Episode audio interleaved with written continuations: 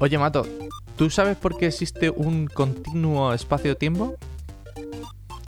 Sé que existe, pero no, no sé por qué existe. La pregunta es por qué. Eh, no, no, si yo era por si lo sabías tú, yo no tengo ni puta idea. O sea, el continuo espacio-tiempo es la relación entre espacio y el tiempo, ¿no? De lo que hablaba Einstein. Sí, eso creo yo, pero no, no, no, no tengo ni puta idea. Si yo era así por si sabías tú, me contabas hoy tú algo, pero no. veo, que, veo que me va a tocar sacar otro tema a mí porque no tienes ni puta idea. Sí, sí, claro que lo tengo. El, continuo espacio-tiempo es eso, la relación entre espacio y el tiempo y por lo, según la teoría de Einstein, están totalmente relacionados. Y de hecho está demostrado porque lo hemos hablado en uno de los episodios del GPS. Y a lo que se refiere es que dependiendo del espacio en el que estés, el tiempo pasa de una manera o la otra. Entonces, eh, por ejemplo, si hay una gravedad muy fuerte cerca, el tiempo pasa de una manera, o si vas a una velocidad diferente, el tiempo pasa de otra. Depende de dónde estés. Y pues ahora te voy a dar yo otro detalle que, has- que todavía no está demostrado, pero que es donde se intuye por dónde va la- el tema. Y es que el- la gravedad, que es la que hace curvar el tiempo, es la que hace que el tiempo pase más lento o más rápido, puede que sea cuántica. A ver, te- dime más. Porque o sea, el tema está en que si la materia o, la, ma- o, sea, o los átomos, ¿no? Están, están y no están en, distintos sitios. Bueno, no, no el átomo como tal, sino eh, los electrones, ¿no? Están y no están en distintos sitios y esas, y esas partículas que tienen materia son las que generan estos campos de gravedad. Eh, entonces la gravedad, por tanto, tendría que ser cuántica porque eh, si mantenemos una gravedad normal, es donde están empezando a fallar. De hecho, es donde falla ahora mismo la, la ley de la relatividad general a la hora de predecir resultados a, a tan pequeña escala. Entonces, se están planteando de si ajustan la gravedad para ser cuántica, sí seguiría funcionando todo exactamente igual y tener una, una teoría del todo, ¿sabes? Pero bueno. Una teoría completa. Bueno, muy bien. Perfecto. Esta es la mejor forma que se me ocurre de espantar a nuestros nuevos oyentes en el año Efectivamente. 2022. Buen comienzo de año. Bien- bienvenidos a... No, vale, no, no, está- todo, todo el tema este no tiene nada que ver porque mm, eh, esto era una broma, no voy a hablar del continuo espacio-tiempo, me parece una, una cosa, un tema del que no tengo absolutamente ni idea. O sea, podría estar hablando exactamente eso, tres minutos y ya está. Pero no, pero hay otra cosa que sí tengo más idea y son de las novedades de inteligencia artificial que ha habido eh, el año pasado. Grabamos un episodio hace como unos siete meses o algo así, que hablaba de los Transformers y hablaba de, de las novedades que había hasta ese momento. Pero es que el final del año, joder, que ha estado muy movido. No sé si te has enterado tú de alguno, de alguna novedad así que haya... La verdad es que antes estaba más al día. Hay un canal de YouTube que probablemente ya lo hayamos recomendado que se llama DotCSV, Sí. que es muy bueno y él siempre va mostrando las novedades, pero no, hace mucho que no veo nada y no estoy muy al tanto. Sé que avanza a una velocidad ridícula, tanto que da miedo, pero no sé qué es lo último que ha salido. Bueno, pues te voy a, pues te voy a contar yo las novedades del, del último año. Y voy a empezar por una que quizás, quizás has visto porque se, se volvió viral en internet a finales de- del año pasado. Pero bueno, por, por entrar en más detalles, es, se llama Gaugan 2. Y esta nace, la, la tecnología Gaugan, que es de Nvidia, nace en noviembre de 2019. O sea, to- cuando todavía éramos felices, no sabíamos que, había- que existía una pandemia, ¿sabes? Era como. Vivíamos en- claro, vivíamos en el mundo de la piruleta, ¿sabes? Y tal. Y entonces, aunque ya lo hemos hablado muchas veces, el Nvidia generó una, una red neuronal basada en, en redes generativas adversarias, que es lo que significa GAN, para generar paisajes. Paisajes basados Ajá. en un mapa de segmentación. Un mapa de segmentación es una, o sea, una, una foto en dos, o sea, una, una imagen en dos dimensiones coloreada de distintas maneras. O sea, hay mapas de segmentación basados en profundidad, ¿no? Es decir, que donde tú puedes ver qué es lo que está en primer plano y entonces utiliza un color más oscuro para, para cosas que están más hacia el fondo, o puedes tener un mapa de segmentación en función de eh, las pues, los tipos de paisaje que tengas. Por ejemplo, si tengo agua, si tengo tierra, si tengo una montaña. Y entonces ese tipo de cosas se colorean con un color distinto y en base a eso la imagen era capaz de, de generar un paisaje.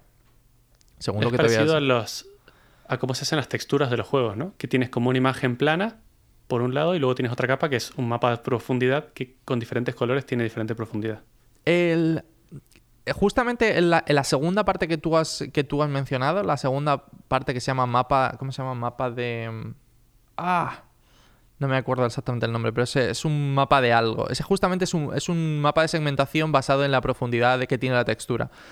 Porque sí, se llama mapa de profundidad justamente. Ah, vale. depth map. Claro, es verdad, Deathmap, es verdad, ahí está. Y justamente el juego, el motor gráfico, lo que hace es aplicarle un color u otro, ¿sabes? Aplicarle más luz o menos luz en, basado en ese mapa de profundidad. Y esto pues funcionaría más o menos de la misma manera, lo único que está entrenada diciendo, oye, pues a ver, esto tiene sentido, es que aquí hay una montaña y aquí hay un río, pues tiene esta forma, tal y cual. Entonces generaba imágenes muy, muy, muy buenas que, bueno, a ver, se podían notar un poquito que eran un paisaje así como hecho por ordenador. Pero en, eh, en noviembre del año pasado, de repente, ¡boom! Nvidia, bueno, tras su, la, la conferencia de Nvidia, de repente menciona Gaugan 2 y generó una página para que todo el mundo la pudiera utilizar. Y entonces por eso ah, quizás... Para poder jugar. Claro, quizás por eso te suena porque todo el mundo estaba jugando en internet en plan, ah, mira mi paisaje, jaja, he dibujado una, una casa y sale, ¿sabes? Y entonces, eh, bueno, algunas de las características de esta nueva Gaugan son que tiene una resolución mucho mayor, la, la red neuronal es mucho más grande eh, y hace que las imágenes que se vean parecen mucho más realistas, ¿vale? Luego tiene otra cosa que me encanta, que es que puedes utilizar un dibujo a mano alzada, como si fuese un sketch, vamos, como si fuese para dárselo a la inteligencia artificial y que haga algo. ¿sabes? que dice, a ver, vamos a ver, la mierda de dibujo que me ha pasado un niño de 5 años, que es quizás lo que yo he hecho, eh, eh, voy a intentar recrearlo, ¿sabes? Como paisaje. Puedes utilizar una imagen de fondo y empezar a borrar cosas. Esto de que alguna vez... Eso incluso que puedes hacer con tu móvil, de borrar a gente del... Sí. Pues eso mismo se puede hacer, se llama in paintings. Em, Sí, efectivamente, si yo saco una foto y sale gente de fondo, que yo no quiero que salga, imagínate un paisaje que salimos Adri y yo y detrás hay una persona nudista en la playa, eh, mi teléfono te permite seleccionar a esa persona y borrarla directamente como si nunca hubiera estado ahí. Y la verdad es que hace muy buen trabajo. ¿eh? Sí. De hecho, ese te voy a contar a posterior cuál es el modelo que están utilizando, porque es el de Google. Este es en concreto, es el de Nvidia. Y, te permite hacer también parecido, te permite hacer lo mismo de, eliminar gente o de eliminar lo que tú quieras. Podrías eliminar, eh, no sé, una montaña incluso. Y, la, y yo creo que para mí la mejor de todas es que le puedes describir la imagen que tú quieres en un texto. Ah, sí, es como quiero un paisaje con montañas, tres árboles y una casa en medio. Efectivamente. No siempre funciona tremendamente bien, Y, de hecho, ahora cuando veas los ejemplos eh, vas a alucinar. Pero, eh, bueno, o sea, decir, funciona, ¿eh? Funciona muy bien. Entonces, para que los oyentes no se queden así muy, muy trastocados, en plan, voy a ir describiendo las imágenes, pero las voy a compartir tanto en Twitter como en nuestro canal de Telegram. Entonces, sí, bueno, si os queréis unir, eh, Mato, a ver cuáles son nuestros... Nuestros canales, nuestro Twitter es arroba bucleinf, donde os podéis unir. Y en Telegram, si nos buscáis como Bucle Infinito, aparecemos como canal oficial del podcast. Canal oficial. Ahí, ya, ahí somos tan famosos que canales extraoficiales. Extraoficiales, sí. no os dejéis engañar. Claro. Eh, lo bueno y bonito está en el canal oficial. Vale, entonces, o sea, decir, para empezar, las primeras dos imágenes, no sé si las ves, Mato, en nuestro, en nuestro compartido. Vale, una de ellas es falsa. Ahí, o sea, Las voy a describir. Claro, o sea, voy a, claro, voy a describirlas. Es, una, es un paisaje en el que se ve una costa, ¿vale? Una de ellas es una foto de Hawái, eh, en la que yo la tomé, o sea, desde un helicóptero, y entonces se ve la costa y se ve pues como de repente, o sea, no hay apenas playa y de repente se empieza una montaña, pero toda verde, como muy rollo película de, de Jurassic Park, ¿no? Pero todo esto, esto es una foto tuya, no es un ejemplo que has descargado de internet, es una foto tuya que has procesado. Es una, foto mía que he procesado mediante el, sistema y he borrado cierta parte y entonces eh, eh, ha generado el sistema la, el, De hecho, para que veas, lo único que ha generado... O sea, la única diferencia que puedes observar en la foto seguramente sea la montaña en sí. La montaña que se Sí, genera hacia arriba, la playa es exactamente la misma. La playa, la, la que es la bueno, costa. pero el agua tiene una diferencia también. A pesar de que los colores se comparten y son bastantes, las olas se ven de manera diferente. Sí, efectivamente. O sea, ha cambiado, ha cambiado esto. Yo te diría que la falsa es la de la derecha, solo porque muy a la derecha tienen los árboles de una forma un poco rara. Pero Efecti- fuera de eso, Efectivamente. O sea, es decir, te has dado cuenta de que. O sea, en, en los, de- en los detalles es donde quizás se le puede pillar a la, a la inteligencia artificial, pero. El, no, o sea, también el- te digo que si me mandas la segunda y me dices, mira la foto que he sacado, me lo creo perfectamente. O sea, es una foto completamente natural de un paisaje muy bonito además. Efectivamente. Y encima ha seleccionado, no sé, o sea, es decir, ha elegido solo hacer esa montaña que se, que se, que se corresponde con la, con la imagen principal, no sé, o sea, me parece increíble. Eh, no sé, yo la verdad que me quedé asombradísimo con el, con la, el resultado de, de cambiar una foto. Entonces tú imagínate, intenté hacer otra, pero no funcionaba muy bien. Era una que de cuando estuvimos en México y salimos enfrente de la pirámide, ¿vale? De, eh, ah, no me sale el nombre. Chichén Itzá, sí.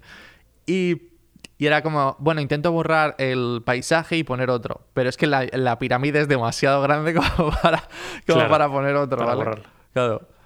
Eh, y bueno, no estaba, no estaba mal, no salía del todo mal, pero no, no quedaba tan, tan pro. Vale, para el siguiente ejemplo, literal, o sea, es decir, cuando lo publique en, en Twitter, la gente pensará que lo ha hecho mi, no sé, sea, mi primo pequeño de, de tres años, no he sido yo, ¿vale? Es un sketch de como una especie de silueta de la playa y una palmera que sale. Bueno, una palmera, a ver, yo sé que dibujo muy mal, ¿vale? y una especie de nubes en el, horizonte. Y de repente, automáticamente decidió mostrar un paisaje al atardecer. Como mi dibujo era tan mierda, tan mierda, tan mierda, prefirió ocultar los detalles y dejarlo como en sombras. Es la típica foto del atardecer donde solamente se ven sombras del, del paisaje y arriba una nube en unos colores muy rojizos y tal. Y es flipante porque yo he hecho una mierda que cuando la gente lo vea en Twitter va a decir, madre de Dios. Increíble, sí. Yo te digo que muy bien ha hecho su trabajo esta red neuronal para el desastre de dibujo que has hecho, porque esto más que una palmera parece, no sé, una explosión o una cosa así. Es verdad que parece, ahora que lo pienso, o sea, decir, si esto- joder, es que no me extraña que no pueda jugar al Pictionary, macho, porque es que es, es muy triste. Y la última imagen que puedes ver, bueno, no, tengo dos, una, claro, una es la que probé con algún ejemplo muy típico, ¿no? En plan, puse, eh, esta es por texto, esta la introduje por texto, y puse, eh, playa paradisiaca. Y mm, el output es genial, es una Es increíble. foto del atardecer con nubes, eh, ¿sabes? Sobre y la playa claro, sobre el mar, la- las sombras perfectas, o sea, es decir, se ve el sol, eh, la- la- el, el reflejo del sol en el agua, cortado por las olas. Muy, muy, muy bueno. Los colores, sí, sí, increíble realmente. Es muy bueno. Y, y pensando esto es, tío, esta imagen no tiene copyright. No existe. Claro, O sea, no existe. Contenido generado. Claro, o sea, entonces aquí es donde ve- veo la parte muy buena del rollo de, ah, necesito un paisaje, pues, mm, ¿sabes? Lo genero me lo y... genero. Claro, nadie me va a hacer reclamaciones de copyright, no le voy a robar nada a nadie. Y. Efectivamente. Y para lo que sí no, que no funciona tan bien, digamos, de la red neuronal, es cuando mm, le pides hacer cosas que incluyen edificios o que incluyen, eh, yo que sé, por ejemplo, una casa. Si dibujas una casa en plan tú a mano y tal, eh, digamos que los muros y eso no, no entienden muy bien sus delimitaciones. La han entrado muy bien con, con paisajes, pero mm, no sé qué yo qué decirte Claro, con cosas ca- orgánicas va mejor que con cosas Sí. hechas por el humano, ¿no? Y entonces la última que yo quería probar, ah, probé muchísimas, pero la última que yo he puesto aquí en el podcast, que seguramente cuando la comparta, eh, se llama City Skyline, ¿no? En plan rollo el... el- como una, una ciudad vista desde lejos. Y bueno, digamos que parece una peli de anime japonés, la típica que se ve como... o sea, es como muy random. Es como que ves eh, edificios, pero están todos mirando de frente. Ninguno... O sea, eh, ves incluso una especie de catedral, un- una grúa... Una un- mezcla de puerto con calle, sí, un poco sí, raro. es, Eh, Y de repente una carretera por aquí pasando por delante. No sé, es una cosa muy, muy, muy loca, muy loca, que parece sacado de Inception o de un sueño de, de Sí. una Sí, pesadilla. sí, o parece una imagen editada hecha por Photoshop media rara. Sí. Entonces, bueno, ya te digo que con edificios y tal, si lo intentas hacer, no funciona muy bien. Pero lo de editar tus propias fotos suena súper, súper interesante. Y bueno, entonces dejaré un enlace a la página para que podáis jugar. Porque, eh, a ver, es un poco complicado al principio. Requiere así. De hecho, hay un tutorial, hay un vídeo tutorial de lo complicado que es al principio. Pero luego, una vez que te dedicas a dibujar o, a- o te ayudas con tus propias fotos, eh, quedan unos resultados buenísimos. La segunda novedad que te traigo hoy es un modelo que quizás te puede quitar tu trabajo, Mato. Bueno, en realidad no, pero... pero... Bueno, para lo que hago tampoco tiene que ser mucho, ¿eh? No, ya, también es verdad. No, no tiene nada que ver con GitHub Copilot, que, que es verdad que lo estaba probando y funciona súper, súper bien. Pero es, digamos, otro modelo que es el core de tu empresa. Es... eh, ¿Tu empresa a qué se dedica, Mato? Si no me equivoco. A ver. Mi empresa lo que hace es, eh, se dedica a la fotogrametría. Y lo que es la fotogrametría es sacar muchas fotos de un objeto tridimensional en- desde todos los ángulos posibles y solo con las fotos generamos un modelo en tres dimensiones de ese, de ese objeto. Efectivamente. Bueno, pues el modelo que, del que yo te hablo se llama NERF, ¿vale? Que viene de Neural Radiance Fields y lo que viene a hacer es un modelo volumétrico de la escena que tú le estás pasando. Entonces, claro, em, justamente has explicado muy bien eh, qué es la fotogrametría y te- me, ¿crees que me puedes decir la diferencia entre la fotogrametría y el modelo volumétrico? Eh, la verdad es que no sé, en realidad la fotogrametría está calculada con fórmulas matemáticas. Sí. Cada uno de los puntos, lo que se genera al, al final de una salida es una nube de puntos, que si la ves de lejos son muchos puntitos, pero si te alejas eh, forman el, el objeto. Exacto. Pero no sé, no sé qué es lo otro que me has dicho. el modelo es un modelo volumétrico, sí. Pues Supongo que será que- unir esos puntos y formar un volumen. Em, más o menos. Es, todavía va más allá. Va más allá. Porque el modelo volumétrico lo que hace es incluso darle el volumen. O sea, intenta rellenar el volumen de, de lo que está viendo. Entonces, por ejemplo, cuando. La, mayor diferencia entre fotogrametría eh, es que la fotogrametría crea un modelo de superficie. Es decir, si yo me meto, digamos, dentro de esos puntos, dentro de esos puntos de un, por ejemplo, lo que cuando tú revisas un edificio con un dron, o sea, es decir, dentro de esos puntos no hay nada, de hecho es un hueco, ¿no? O sea, el, Un hueco, sí. el dron no ha podido, o sea, el modelo que se forma, el modelo 3D que se forma, no, no contiene nada dentro de ese edificio. El modelo. NERF intenta, intenta entender cuál es el volumen, o sea, dentro de, ese, de esa superficie, ¿sabes? Entonces intenta inferir cuál es, eh, de qué está hecho, de qué está relleno. Y podrías incluso partirlo y ver cuál es, eh, qué es el interior de, de lo que él está viendo. Qué loco. Un árbol, por ejemplo, podría Claro. escanear un árbol y cortarlo y ver el tronco por dentro. Seguramente no sea, o sea, es decir, no esté para nada, no, el- yo que sé, los anillos ni nada por el estilo, pero sí que le dará una, su- o sea, es decir, en plan, rollo, esto sé que Color está madera, relleno, por ¿sabes? Claro. Exacto. Entonces, loco. que, mm, ¿por qué? Bueno, o sea, es decir, algunas diferencias entre fotogrametría, ah, fotogrametría y eh, volumen volumétrico es que, el, bueno, la fotogrametría tiene algunos defectos con, em, con lentes, ¿vale? Sí, efectivamente, una gran parte de nuestro trabajo es corregir y adaptar las imágenes para que sean eh, normales. Todas las lentes, como por ejemplo las de la GoPro, que tienen eh, ojo de pez, por ejemplo, eso en realidad es una imagen deformada y lo que tenemos que hacer es aplanarla y volverla a una escala natural antes de poder procesarla, por ejemplo. Y eso, cada cámara diferente tiene un ángulo de ojo de pez específico, entonces tenemos que adaptarnos a cada una de las cámaras. Y em, otra de las diferencias es que pa- la- a- para la fotogrametría, dado un punto en exclusivo, solamente tiene un color, porque... Correcto. pero en el modelo volumétrico es más rollo videojuego. Y te pongo un caso. Si yo estoy viendo un coche que tiene un, una superficie metalizada, si yo la observo desde un sitio donde hay un reflejo de un tono azul, seguramente el coche me parezca más azul.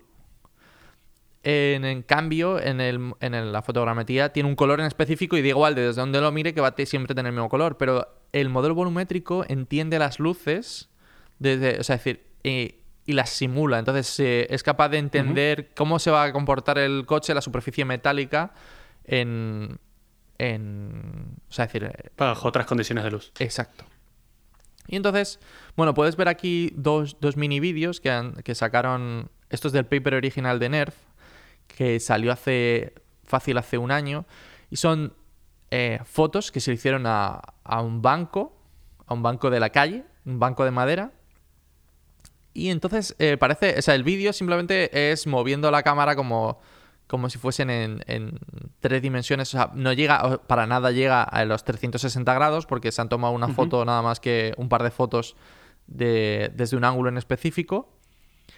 Y entonces eh, se puede ver cómo se mueve y está generando otras tantas eh, fotos de, de ese mismo objeto. Sí, lo que yo veo aquí es como si, si hicieras un vídeo de una cosa, por ejemplo, el banco de, plaza, pero grabando tú de pie, quieto, grabando como moviendo en círculos la mano. Sí. Esa es la descripción que daría, ¿no? Sí, esa es, esa es perfecta. En el otro lado tienes una, cabeza de triceratops de, de, un museo y está haciendo lo mismo. Y lo curioso de esto, que, que no parece tan, tan guay, digámoslo así, que no, o sea, dices, bueno, pues vale, pues he hecho un vídeo medianamente guapo de la cabeza de Triceratops del museo, pero lo más guay de todo esto es que esto es el modelo volumétrico, o sea, esté generando esa cabeza de Triceratops, eh, se podría cortar esa cabeza de Triceratops y podríamos entender qué es lo que hay. Y lo siguiente es que la iluminación, si te fijas, eh, eres capaz de ver, incluso por ejemplo detrás de los cuernos del Triceratops, que hay una luz en específico, es capaz de, generar esa luz y entender que ahí hay un punto de luz y que el resto de la superficie, aunque no está en la primera foto, no está cubierta, o sea, no se ve, pero va a estar iluminado. Claro. ¿Pero esto se ha generado en base a una sola foto estática o a, muchas? Tres, creo, tres o cuatro fotos estáticas nada más claro, lo que hace él es rellenar los huecos que hay entre esas fotos. Entonces parece que, parece que está grabado en 3D.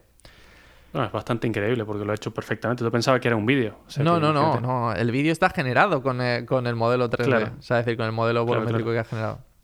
No, sobre todo las perspectivas, que son lo que se suele romper en estos casos, está perfecta. Sí. Es tan, tan y tan bueno que un equipo de gente, eh, esto, y esto sí que es justamente la actualización del año pasado, decidió utilizar esto con un millón de fotos que obtiene de Google gracias a que la gente dice, oh, un monumento, voy a hacerle una foto. claro. Y entonces puedes ver, de hecho tengo ahí dos vídeos que he dejado, uno es la puerta de Brandenburgo de Berlín y el otro es la fontana de Trevi. En, el primero puedes ver cómo eh, la puerta de Brandenburgo se puede observar desde cualquier punto de la plaza prácticamente ¿vale? O sea, porque hay tantísimas fotos de tanta gente que el modelo se ha entrenado tanto que, es, que, prácticamente se puede sacar el, 360 de, esta de esta puerta. Y en... Eh, realmente Es, increíble, ¿eh? La calidad, del, no sé, el detalle, la textura, todo es muy bueno. Pues si te parece bueno, eh, mira el de la fontana de Trevi. No ah, qué bueno. Claro. Se puede ver como a cualquier hora del día, ¿no? puedes cambiar todo el horario y va cambiando por la noche, como se ilumina. O sea, es decir, lo, bueno de todo es que tenemos tantísimas imágenes de la fontana de Trevi en este caso, que podíamos entrenar a este, a este modelo en todas, en todas sus entornos. Es decir, rollo, un día nublado, pum, pum, pum, tengo 10 mil millones de fotos. Y entonces a posterior, ahora mismo puedo ver la fontana de Trevi un día soleado, un día nublado o un día nublado por la noche mientras está, ¿sabes? Le falta estar lloviendo. Es que me parece increíble. sí, sí, sí. No, realmente bueno el resultado, ¿eh? Sí, es súper bueno. el, único problema que tenía este modelo es que eh, tardaba en entrenarse cerca de. O sea, solamente al principio. O sea, generar unos modelos muy pequeños al principio, ¿vale? O sea, unos modelos 3D muy pequeños. Y si tú querías un modelo de alta calidad, tardaba días en entrenarse. Ahora mismo y de hecho esto, estas últimas noticias son de hace tan solo 10 días, una cosa así, el día 19 de enero, eh, sale un paper en el que se le llama Instant eh, Generation, no me acuerdo exactamente, y tarda tan solo unos 5 o 6 segundos en empezar a generar un modelo eh, que es caminable, ¿sabes? Por dentro, es decir, que tú puedes observarlo. Claro. 5 o 6 segundos. Así es lo que te digo. sale un, un, paper donde descubren algo y a los pocos meses ya sacan uno que le pasa por encima, lo hace 10 veces más rápido y los resultados son más increíbles todavía. avanza muy rápido. Veremos si, si, continúa, si continuará así. Yo tengo mis dudas. El otro día lo hablaba justamente con un amigo que se dedica, o sea, él es doctor en, en justamente en, en inteligencia artificial. Y, y, tío, me dice que el problema es que quizás el, el gran fiasco va a llegar en breve porque no se ha inventado nada nuevo. ¿A qué te refieres? No se ha, no, se ha roto como iterando sobre lo que ya conocemos. Claro, exacto. O sea, se está haciendo cosas como, vale, bueno, estoy generando cosas sobre otras, sobre otros eh, soportes. Es decir, por ejemplo, eh, sin ir más lejos, el que yo pueda utilizar el input de texto para generar un paisaje viene dado de que los modelos del año pasado de GPT-3 pues han sido la leche y entonces puedo utilizar eh, ese modelo de, entendimiento del lenguaje para generar otra cosa. En este caso, por ejemplo, pues estás utilizando millones de fotos para generarlas en un entorno distinto o, estás utilizando eh, una nueva arquitectura para implementar, por ejemplo, el, el, el renderizado en tan solo unos segundos, pero no se ha inventado nada nuevo. O sea, me refiero, la manera de, de seguir procesando las redes neuronales sigue siendo la misma. Lo único que ahora tenemos la capacidad de entrenarlas cada vez más grandes, pero va a llegar un punto en el que, pues hasta aquí. Pero bueno. Que vamos a encontrar un límite, dices. Bueno, claro. de momento va avanzando tremendamente rápido, o sea que... Sí, pero no hay ningún... Si llega, llegará. Claro, no, no hay ningún paper en... Eh, que, haya sacado algo rompedor, más allá de, bueno, los Transformers, que es una idea nueva a la hora de entrenar, pero no, es decir, que más allá, es decir, va a llegar un punto como, como en todo, ¿sabes? Que es como, bueno, en los procesadores, ¿no? Los procesadores de ordenador. Eh, llega un punto que, por ejemplo, pues las arquitecturas de 64 bits, muy interesante. Sí. Eh, pero llega un punto que es como, bueno, hasta aquí tampoco se puede, tampoco se puede innovar demasiado más. No en este. Y en los este ordenadores, por ejemplo, estaba la ley de Moore, que era. ¿Te acuerdas cuál era? La de que la cantidad de. De transistores se iba a, multiplicar. transistores se, duplica cada. No me acuerdo cuántos años. Era. Eh, no sé si era cada año o cada año y medio. Vale, eso ha ido parando, parando, parando, parando, y ahí hemos llegado a un límite bastante. Eh, en el que ya no podemos seguir duplicándolos, y es más por una cuestión de temperaturas y de control térmico que de capacidad de seguir metiendo más cosas en una cosa pequeña. Entonces, bueno, límites hay. Exacto. Entonces, bueno, no sé, quizás puede ser que haya esto, que estemos llegando, no te diré, o sea, yo creo que le quedan tres años, una cosa así, de, no sé, de sacar... Ahí está el futurólogo. Claro, hombre, vamos a ver si esto, ¿eh? Dame la apunto. Voy a, me voy a poner lo típico de... Nunca, nunca me ha gustado que la gente prediga el futuro en tecnología porque ninguna persona que haya predicho el futuro jamás ha acertado en absolutamente nada en pues cuanto a tecnología. Pues yo según salió Chrome dije, eh, Chrome va a ser el rey de aquí a un año y medio y lo sigue siendo, tío. O sea, decir, no... bueno, muy bien. Eh, o sea, de momento llevo una de una, ¿sabes? Ahí... Em, Veamos esta, yo me la voy a apuntar. Voy a hacer como, como en Reddit. Voy a poner un este de aquí a tres años, un, timer de aquí a tres años y, luego lo revisamos. Muy bien, me parece correcto. vale, venga, va. La última que te traigo, la última novedad que te traigo, ¿vale? Por si estas dos no te han parecido bastante interesantes. Llega Glide, ¿vale? Yo entiendo que, claro, Glide no te dice nada y es Guided Language to Image Diffusion for Generation and Editing. Ajá. Tampoco, tampoco te ha dicho nada, pero... Tampoco dice nada, ¿no? No. Lo que viene a significar es un Photoshop mágico.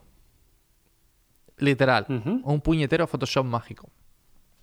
Recuerdo que en, hace siete meses eh, hablé justamente de Dalí, que era una inteligencia artificial de OpenAI, además, que eh, sacaba unos, unos resultados muy interesantes de, en plan del rollo, "Oh, quiero un, quiero un reloj hexagonal azul. Y de repente te mostró imágenes de relojes hexagonales de color azul. Y bueno, estaba muy bien, pero nunca, nunca revelaron, eh, nunca llegaron a sacar el modelo como tal. Solo sacaron el paper y los resultados, pero no explicaron cuál era su modelo. Y entonces, de repente, justamente eh, diciembre, finales de diciembre, eh, dicen, mirad lo que tenemos, ¿sabes? Y se sacan la, la chorra, básicamente, y sacan Glide, que, eh, bueno, pues hace cosas tan, tan, tan sumamente chungas como, eh, pues eso, las imágenes que te he dejado ahí, que pone un... Un porco spin con una calculadora. un puerco spin con una calculadora, ¿sabes? Hay otro que me encanta que es una ilustración de Einstein, eh, o sea, con el, con el traje de Superman. Mm, Sí, efectivamente, lo he hecho como una ilustración, lo he hecho con Sí, sí, sí, especie o sea, de dibujo. por ejemplo, si te fijas, hay otra que dice eh, un dibujo de, de estos de niños con. ¿Cómo se llama? Croñón. Eh, con las ceras. Claro, sí, con- con las ceras de, de los niños de dibujar, dice de un eh, elevador, o sea, ascensor espacial. Ascensor espacial. Y lo ha pintado, o sea, es que me parece increíble. Lo ha pintado perfectamente, si se entiende y todo. Esto, claro, obviamente esto será sacado de su paper y, y, bueno, habrá que cogerlo con, con pinzas porque no se, todavía no se puede utilizar, ¿vale? Salió al, al finales del mes, pa- del mes pasado. Entonces, no lo han abierto tal cual. Y habrá que, habrá que esperar. Pero bueno, o sea, los resultados de verdad son prometedores. Porque de hecho, por ejemplo, hay un Sí, sí, son increíbles. ah, Pixel Art Corgi Pizza. O sea, es decir, un perro corgi. O sea, es decir, con una pizza. Es decir, y, y todo esto en pixels, ¿sabes? En pixel art. Es muy, Y muy bueno. efectivamente muy lo he bueno. dibujado perfectamente, sí. También te digo que lo que, no- lo que te muestran aquí serán los mejores resultados que han obtenido entre millones. Es como ver el Instagram de alguien. Cuando tú ves la foto de Instagram de alguien, es la mejor foto que tiene de entre toda su colección, evidentemente. Esto es lo que están haciendo aquí. Eh, sí, sí, tiene- puede ser que tenga razón. Pero. ¿Es de los eh, mismos creadores de Dalí? Es el de los mismos creadores de Dalí, de OpenAI, pero em, digamos que lo, que lo que más rompedor de todo esto es que no han utilizado las GANs, las redes genera- ah, generativas adversarias. O sea, para el que no se acuerde, las redes generativas adversarias lo que hacen es, tenemos una, una red neuronal, por ejemplo, que intenta, que intenta generar caras y tenemos otra red neuronal que le dice, que entiende si hay caras en una, en una imagen. Entonces, a la primera se le va entrenando en función de lo que dice la segunda. Es decir, oh, eh, parece que lo que has generado no es una cara, vuelve a intentarlo. Entonces sí, se le vuelve a intentar, se le vuelve a intentar, se le vuelve a intentar. Así hasta que te digo, oh, vaya, parece que lo que has dibujado es una cara. Y entonces, así es como entrenamos, la, por ejemplo, la red eh, generativa, que es aquella que está por todo internet de esto no son caras de personas de verdad, ¿sabes? No sé si lo has visto. Sí, sí, sí, efectivamente. Es gente que está generada, que no existe, pero que es totalmente convincente de, de que son caras de humanos, básicamente, generadas. Ef- efectivamente. Pues así es como se entrenaban hasta ahora mismo todos estos modelos de generación de imágenes. Pero, pero este de repente utiliza otro tipo de modelo. Ya no utiliza una red generativa adversaria, sino que utiliza un modelo de difusión. ¿Y qué es un modelo de difusión? Vale, yo te doy una foto, Mato, y te digo, agrégale ruido a esta foto. Seguramente eh, puedas agregarle, ¿sabes? Como digamos puntos en algún sitio, como para ir generando ruido, en plan rollo. Bueno, pues eh, aquí le- no sé si habéis visto el filtro gaussiano, que es básicamente que coge un, un trozo de la imagen y se le aplica el color medio o el mediano de esa imagen, de, perdón, de esos píxeles. Entonces es como que vas difuminando la imagen, ¿vale? Así es como, se, le, como se le aplica ruido a una, a una imagen. Y entonces dijeron, bueno, si, si esto es un proceso que se le puede aplicar, ¿por qué no intentamos dar o entrenar una inteligencia artificial que haga exactamente lo contrario, que elimine ruido, ¿vale? Y entonces, eh, esto es lo que se conoce como modelo de difusión. Lo que hacen es justamente lo contrario, es quitar ruido de la imagen.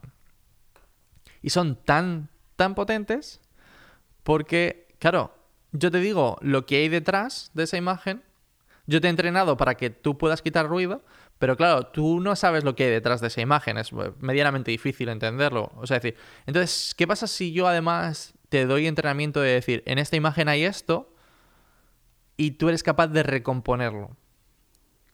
Y eso es lo que está haciendo, es, decir, eh, empieza como si fuese una nube de, de puntos en la que no hay nada y de repente empieza a generar formas. Y así es como funcionan los modelos de difusión. Bueno, pues es tan potente que todas estas imágenes que teníamos aquí detrás están generadas con modelos de difusión, es decir, están partiendo de un ruido del más absoluto y cuando yo te digo, ah, es que aquí detrás había pixel art, pues tú sabes el, tipo de imagen a la que tienes que llegar. Bueno, pues tanto es así que Google, que seguramente este sea el modelo que está dentro de tu teléfono, eh, generó un otro modelo llamado Palette, ¿vale? Y este es que, bueno, que me parece sensacional. Eh, es, de hecho, este, por eso creo que es el que está dentro de tu teléfono, porque puede hacer in-painting, ¿vale? Que es justamente lo que hemos dicho de, de eliminar cosas de una imagen, ¿vale? Puede hacer uncropping, que es yo te doy una imagen y eres capaz de completarme lo que hay a los lados de esa imagen, es decir, hacerla como más pequeñita. Puede colorear, porque claro, si te fijas, al final es otro tipo de ruido, ¿no? El, blanco y negro. Em, puedes hacer super resolución, obvio. O sea, decir, que, es una imagen más pequeña de una más grande, más allá de una imagen con menor resolución que a la que tengo que añadir más píxeles. Y bueno, o sea, decir, y tiene algunas otras capacidades, pero bueno, voy a dejar un otro pequeño vídeo de, de, eso, de las capacidades que tiene este, este modelo, que se llama Palette, y que, bueno, o sea, es sorprendente, ¿sabes? Yo... Sí, lo estoy viendo y es como, por ejemplo, completar. Hay una foto vertical. Nunca saquéis fotos verticales, por favor, las fotos verticales son ridículas. Entonces lo que hace el, modelo es completar lo que falta en los costados, que es lo que tendrías que haber hecho tú en primer lugar.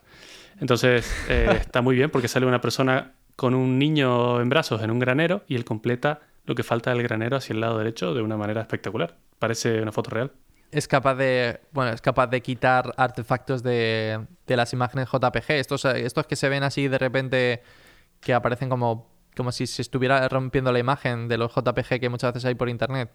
Pues no sé, es decir, me parece fascinante.